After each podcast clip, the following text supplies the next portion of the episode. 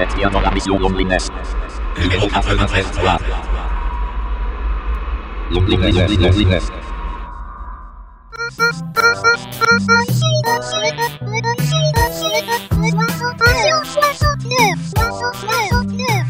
Patient numéro 69, jeudi 9 avril. Quel est le point commun entre l'alunissage d'Apollo 11 le 21 juillet 69, les pyramides égyptiennes, l'épidémie de coronavirus, la Terre plate et le crash d'un ovni à Roswell en 1947 Vous donnez votre langue au chat? Tout simplement, le coronavirus a aussi son complot. Et oui, comme tout événement, la pandémie de coronavirus n'échappe pas à un autre fléau, le complotisme. Oui, qu'est-ce que c'est? C'est quand un groupe de personnes refuse l'explication officielle d'un événement en disant que les gens au pouvoir mentent. Pourquoi mentiraient-ils? Pour cacher des choses très graves, disent les complotistes. D'accord, oui, oui, oui, très bien, je vois très bien, absolument, oui, oui. Des vidéos complotistes sur le coronavirus circulent depuis le début de l'épidémie. Elles expliquent que le coronavirus a été créé de toutes pièces dans les laboratoires. Les teneurs de cette thèse mettent en avant un supposé numéro de brevet. Il faut noter que les complotistes du coronavirus ne sont pas d'accord entre eux. Certains soutiennent que c'est l'Institut Pasteur qui aurait créé le virus, d'autres estiment que ce sont des laboratoires militaires. Ce virus aurait été fabriqué par les laboratoires. C'est un virus de guerre qui était destiné à nettoyer les territoires qui vont être conquis. Plan secret de la CIA pour déstabiliser le régime chinois. Complot des milliardaires avec Bill Gates en tête pour réduire la population mondiale. Manœuvre des laboratoires pour écouler des vaccins. Armes de Pékin contre les dissidents et les Ouïghours. Virus breveté deux ans avant son expansion. Non, c'est moi qui suis abruti. Vous comprenez quelque chose, vous? Non, j'ai rien compris. Non, ou alors c'est moi Non, moi non plus, j'ai rien compris. Ouais, moi non plus j'ai pas compris grand chose.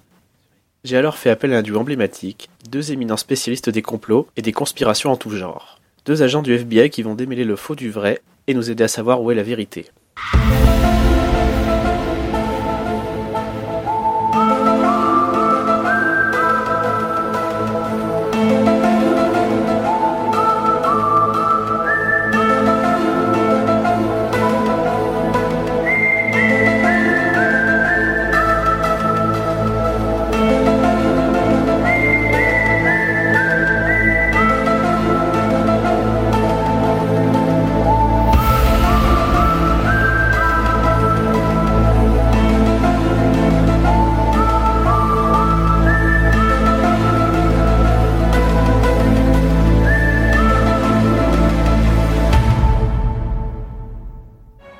L'agent Fox Mulder, voici l'agent Dana Scully. Nous sommes du Bureau fédéral d'investigation. Bien, enchanté.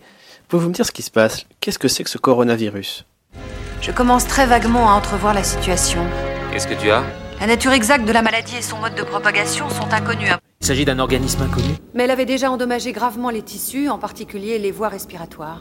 Est-ce que le coronavirus a été créé dans un laboratoire? Est-ce que c'est un complot des États-Unis ou de la Chine ou, de je ne sais quoi? C'est de la science-fiction, c'est c'est une élucubration échafaudée par des rêveurs invétérés. Nul n'en doutait, mais maintenant on en est sûr. Le coronavirus n'a pas été créé par l'homme.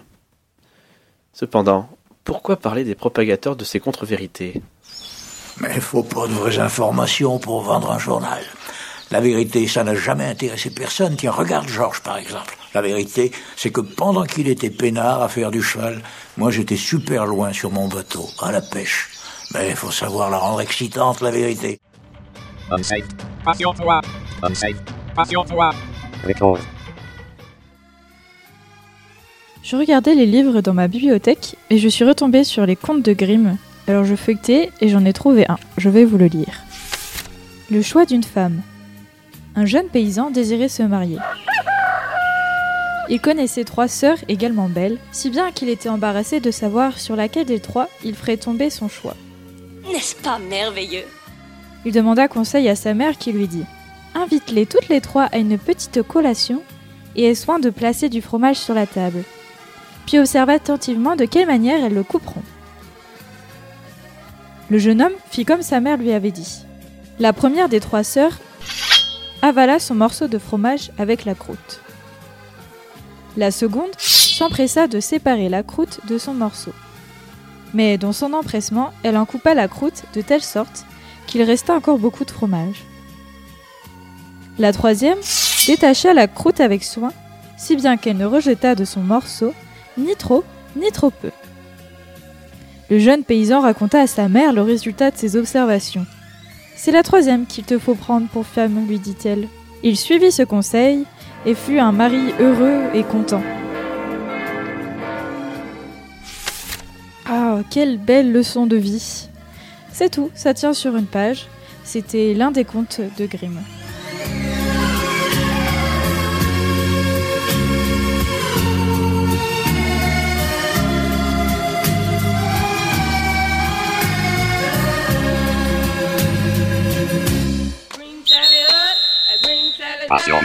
Oui, affirmatif. Il va y avoir du sport, moi je vous le dis.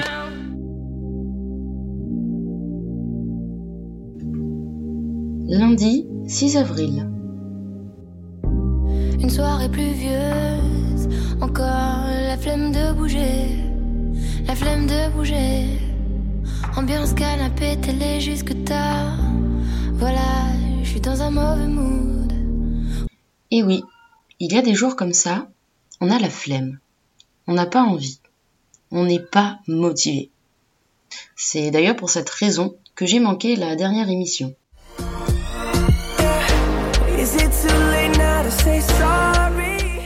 C'est bien simple, j'avais la flemme. Je n'étais tout simplement pas inspiré. Alors je ne vous raconte même pas quand il a fallu que je me bouge pour aller courir. Le maître mot? La motivation. D'après le Larousse, elle se définit comme ce qui motive, explique, justifie une action quelconque, ou comme les raisons, intérêts et éléments qui poussent quelqu'un dans son action. Scientifiquement, les motivations, qui peuvent être aussi assimilées aux intentions, sont de différents types selon les théories comportementales. L'une des théories que j'ai étudiées est celle de l'autodétermination, qui distingue les motivations extrinsèques, qui sont sous l'influence de facteurs extérieurs comme la pression de l'entourage, du médecin, de la société, et les motivations intrinsèques, lorsque l'activité est cohérente avec ses propres valeurs et est conduite par intérêt et le plaisir sans attente de récompense externe. C'est cela, oui, oui, oui, oui. Autrement dit, je vais courir car on m'a dit que j'étais grosse, motivation extrinsèque. Je vais courir car ça me fait du bien et j'aime ça, motivation intrinsèque.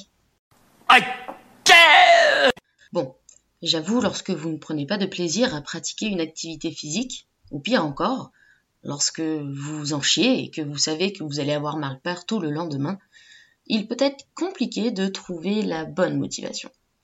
Donc une des premières étapes pour susciter justement cette motivation, c'est de se fixer des objectifs. Cela peut être perdre du poids, se muscler, tonifier son corps, être en meilleure santé, améliorer un temps. Se donner un but à atteindre reste le meilleur moyen d'avancer. Dans un deuxième temps, planifiez votre activité. Prévoyez des jours et des créneaux horaires spécifiquement dédiés à cette activité et ne vous défilez pas. Un planning bien construit vous permettra de pratiquer régulièrement, suivre votre évolution tout en maintenant vos activités professionnelles et personnelles.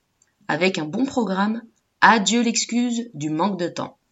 Troisièmement, mais là ce sera lorsque le confinement sera fini évidemment, pratiquez cette activité en groupe. L'esprit de groupe est une très bonne source de motivation et d'encouragement. Pensez également à varier les activités pour éviter de vous lasser et de vous ennuyer. Enfin, gardez à l'esprit que l'objectif final est que vous preniez du plaisir et que vous vous amusiez. Vous ne devez surtout pas faire les choses à contre-coeur ou parce que l'on vous force à le faire. Un dernier point essentiel pour se motiver, c'est la musique. C'est simple regardez le nombre de personnes en train de faire du sport qui ont des écouteurs ou le casque sur les oreilles. Je ne vais pas vous faire tout un speech là-dessus, mais la musique motive. Le rythme donne une cadence. Cela va même jusqu'à améliorer nos performances. Donc pour conclure, fixez-vous un objectif, organisez-vous, trouvez votre musique et à vous de jouer. Allez, je vous laisse, ma séance de sport commence.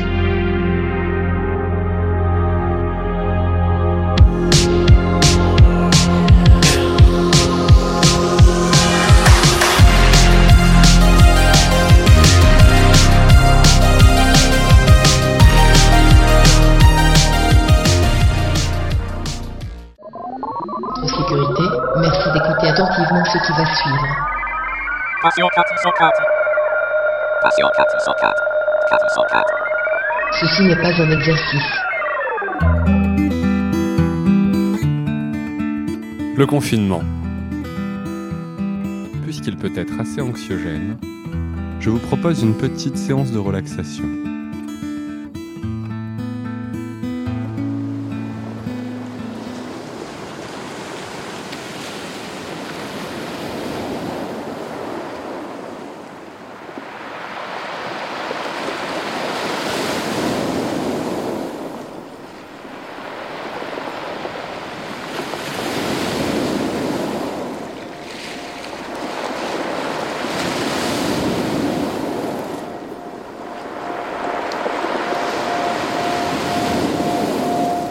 Prenez le temps. Vous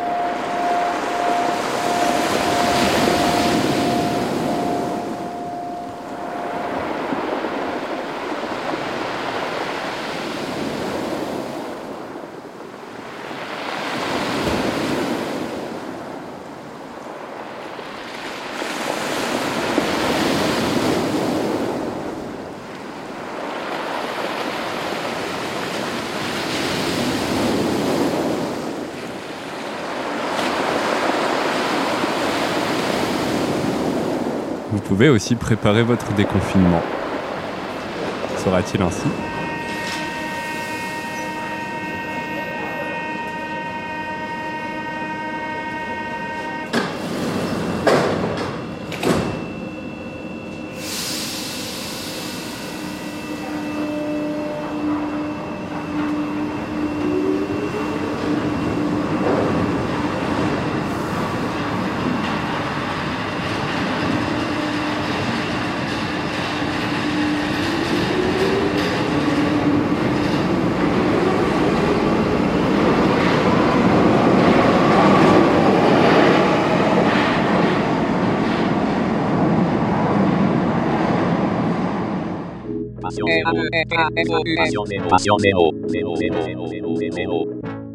Passion 0, jour 24.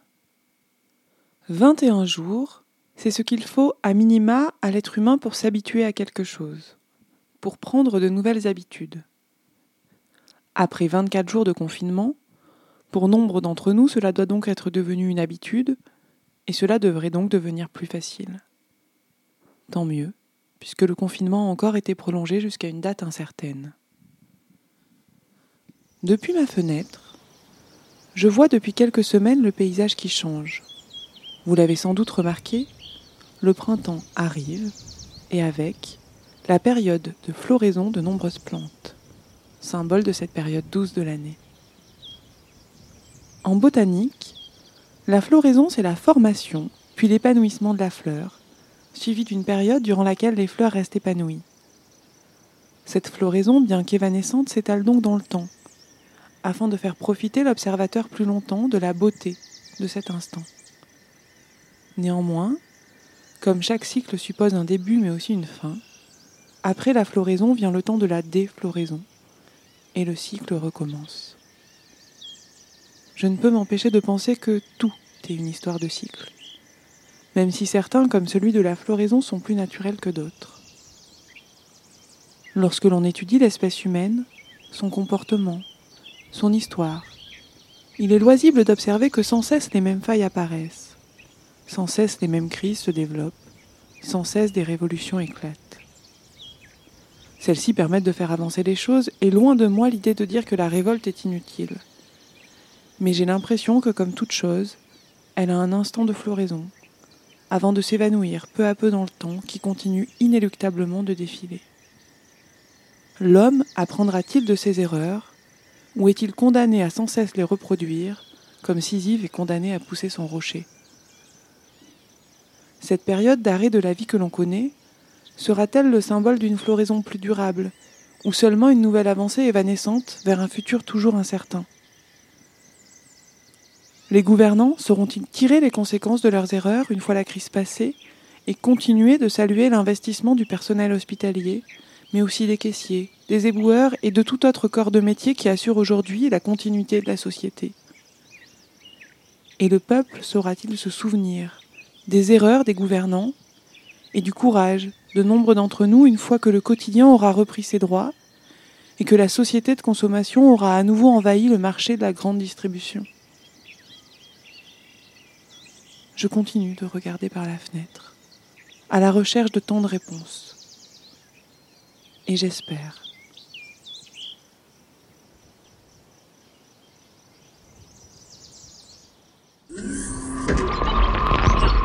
C'était la mission Loneliness. Numéro 93. Loneliness, loneliness.